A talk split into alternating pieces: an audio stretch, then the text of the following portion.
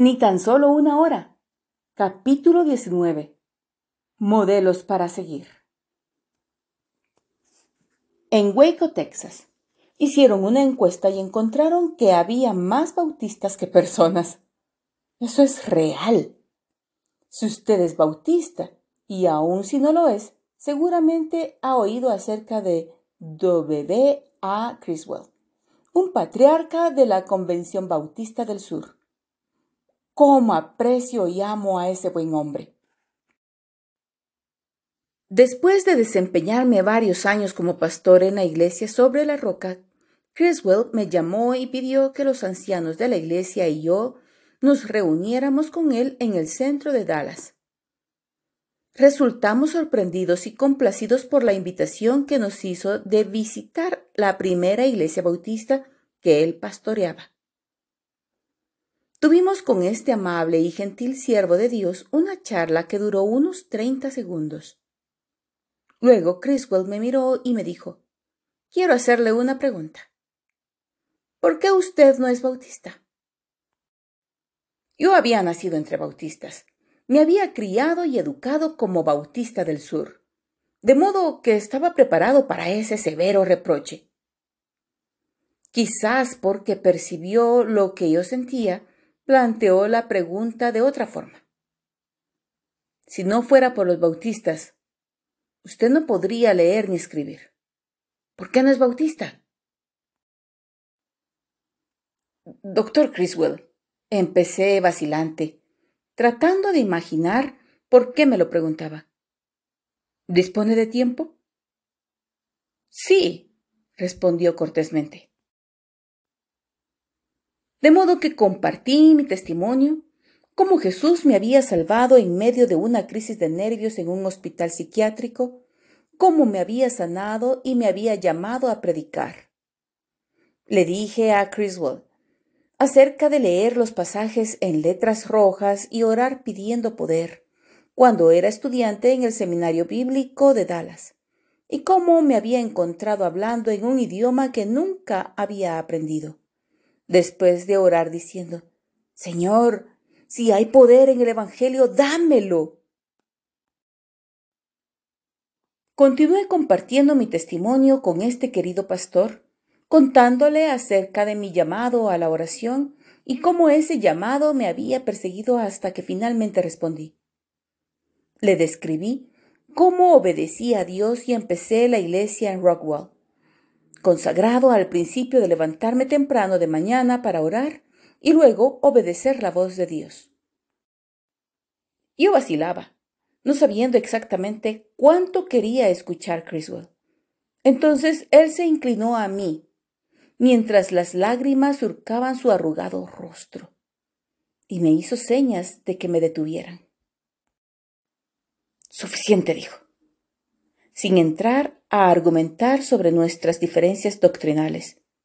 Tomando mi mano entre las suyas, me dijo con sencillez, Lo has hecho como enseña la Biblia. Luego lloramos juntos unos instantes. Doctor Criswell, le pregunté mientras me secaba las lágrimas. ¿Cuál es su secreto? Usted ha pasado cuarenta años de éxito constante en la misma iglesia. No debía haberme sorprendido su respuesta. Me levanto cada día y paso las primeras cinco horas con Dios. La primera hora en oración, las próximas dos en el estudio, la siguiente en meditación y la última me dedico a pensar en lo que tengo que hacer ese día. Después de ese encuentro, y cuando ya salía, Criswell preguntó, ¿Conoces a ese hombre llamado Paul Yonggi Cho? He leído todos sus libros y he escuchado todas sus cintas, y estoy muy intrigado por él. Le dije a Criswell, que me había encontrado con Cho y que casualmente me había invitado a predicar la semana siguiente en su iglesia en Corea. Prometí decirle a Cho que Criswell deseaba conocerlo. La semana siguiente me encontraba sentado junto a Cho en una cena. De pronto se dio vuelta y me preguntó ¿Conoces a un tal Criswell, He leído todos sus libros y escuchado todas sus cintas. Eso es alquimia santa. Le dije, Doctor Cho, he hablado con el doctor Criswell la semana pasada y él me dijo exactamente lo mismo acerca de usted. Apenas regresé a Dallas, llamé a Criswell y le pregunté, ¿Qué me diría si le digo que el doctor Cho está dispuesto a predicar un domingo por la noche en la primera iglesia bautista de Dallas? Sin dudarlo.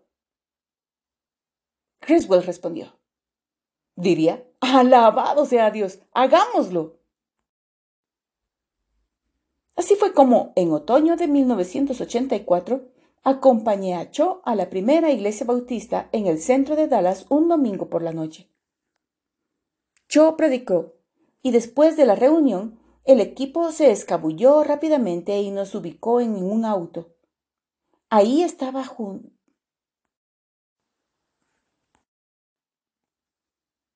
Así fue como en otoño de 1984 acompañé a Cho a la primera iglesia bautista en el centro de Dallas un domingo por la noche. Cho predicó y después de la reunión el equipo se escabulló rápidamente y nos ubicó en un auto. Ahí estaba yo, junto a mis dos héroes pastorales. Quería mantenerme silencioso como un ratón y absorberlo todo. Criswell abrió la conversación. Hermano Cho empezó. Lo he admirado durante años, pero quiero ser franco con usted. Después de leer sus libros y escuchar sus cintas, había llegado a la conclusión de que lo que usted hizo en Corea era básicamente un fenómeno sociológico, algo que probablemente no hubiera ocurrido de otro momento histórico o en otro lugar del mundo. Pero luego conocí a este muchacho. Hizo un gesto señalándome. Así que, dígame, Lee, ¿qué puede decir cómo hizo para tomar lo de Seúl, Corea, y traerlo aquí a Texas? Lancé a Cho una mirada cómplice y respondí, oro y obedezco. Esa noche tuve un tiempo magnífico durante la cena, porque estos dos hombres eran tan honestos, tan transparentes. Criswell dijo, Cho, he oído que usted ora. Debo decirles que Cho había predicado esa mañana en nuestro servicio de las ocho. Antes de comenzar el culto, mis ancianos y yo estábamos en una pequeña habitación de oración detrás de la plataforma, intercediendo cuando Cho y su ayudante, Cha, entraron a la pieza. Cuando los invité a unirse a nosotros para orar, Cho respondió suavemente, Ya he orado. He pasado tres horas orando esta mañana por el culto. A pesar de ello, él y Cha se arrodillaron y oraron con nosotros. Cuando comenzó el servicio, Cho ministró con una tremenda unción. Y sé que Cho pasó dos horas más orando antes de ir a predicar en la primera iglesia bautística. A pesar de ello, él y Cha se arrodillaron y oraron con nosotros un tiempo más. Cuando comenzó el servicio, Cho ministró con una tremenda unción. Y sé que Cho pasó dos horas más orando antes de ir a predicar en la primera iglesia bautista esa noche. De modo que Criswell estaba en lo cierto cuando dijo, Cho ora. Esa noche durante la cena, Criswell confesó bromeando. Cho, cuando yo oro durante quince minutos, Siento como si ya lo hubiera cansado a Dios, además de cansarme yo mismo también. ¿Cómo hace usted para orar así? ¿Cómo lo logra? Me alegro de que yo no le diera a Criswell una respuesta pentecostal tradicional tal como yo hablo en lenguas y usted no. En vez de eso, Cho sonrió amablemente y dijo Todas las mañanas salgo a la pista. Me alegro de que Cho no le diera a Criswell una respuesta pentecostal tradicional tal como Yo hablo en lenguas y usted no. En vez de eso, Cho sonrió amablemente y dijo, Todas las mañanas salgo a la pista con el Espíritu Santo y corro alrededor de la cancha. Yo sé cuando he hecho la quinta parte del recorrido, cuando he hecho las dos quintas, cuando tres y cuando la he completado. Después, si me queda tiempo, vuelvo a correr una y otra vuelta, de la misma forma que un corredor lo haría en la pista. La conversación se prolongó algo más esa noche. La mañana siguiente, Cho y yo jugamos al golf. Al menos yo jugué al golf. Cho estaba ocupado manteniendo comunión con el Espíritu Santo. Le pegaba a la pelota, luego giraba sin fijarse siquiera a dónde iba. Fue el juego de golf más divertido que he jugado en mi vida. Finalmente junté valor y le pregunté, Doctor Cho, ¿Qué es esa pista de la cual le habla al doctor Criswell anoche? Presté atención, asombrado de escuchar a Cho describir rápidamente muchos de los principios que yo mismo había aprendido sobre la oración a través del Espíritu Santo. Algo se agigantó dentro de mí como una entusiasta confirmación cuando Cho me confió que esa pista de oración es el Padre nuestro. Las vueltas que él da alrededor de la pista son esos seis temas eternos que Jesús dio a sus discípulos en su oración modelo. ¿Siguieron esos primeros discípulos el modelo de oración que Jesús les dio? Sí, la documentación histórica lo registra. Esa antigua obra judeocristiana llamada Didaque instruía a los primeros creyentes a orar el Padre Nuestro tres veces al día. Didaque 8, 2 al 3. Y el deseo de Cristo para su iglesia no ha cambiado. La iglesia debe ser casa de pureza, de oración, de poder y de perfecta alabanza.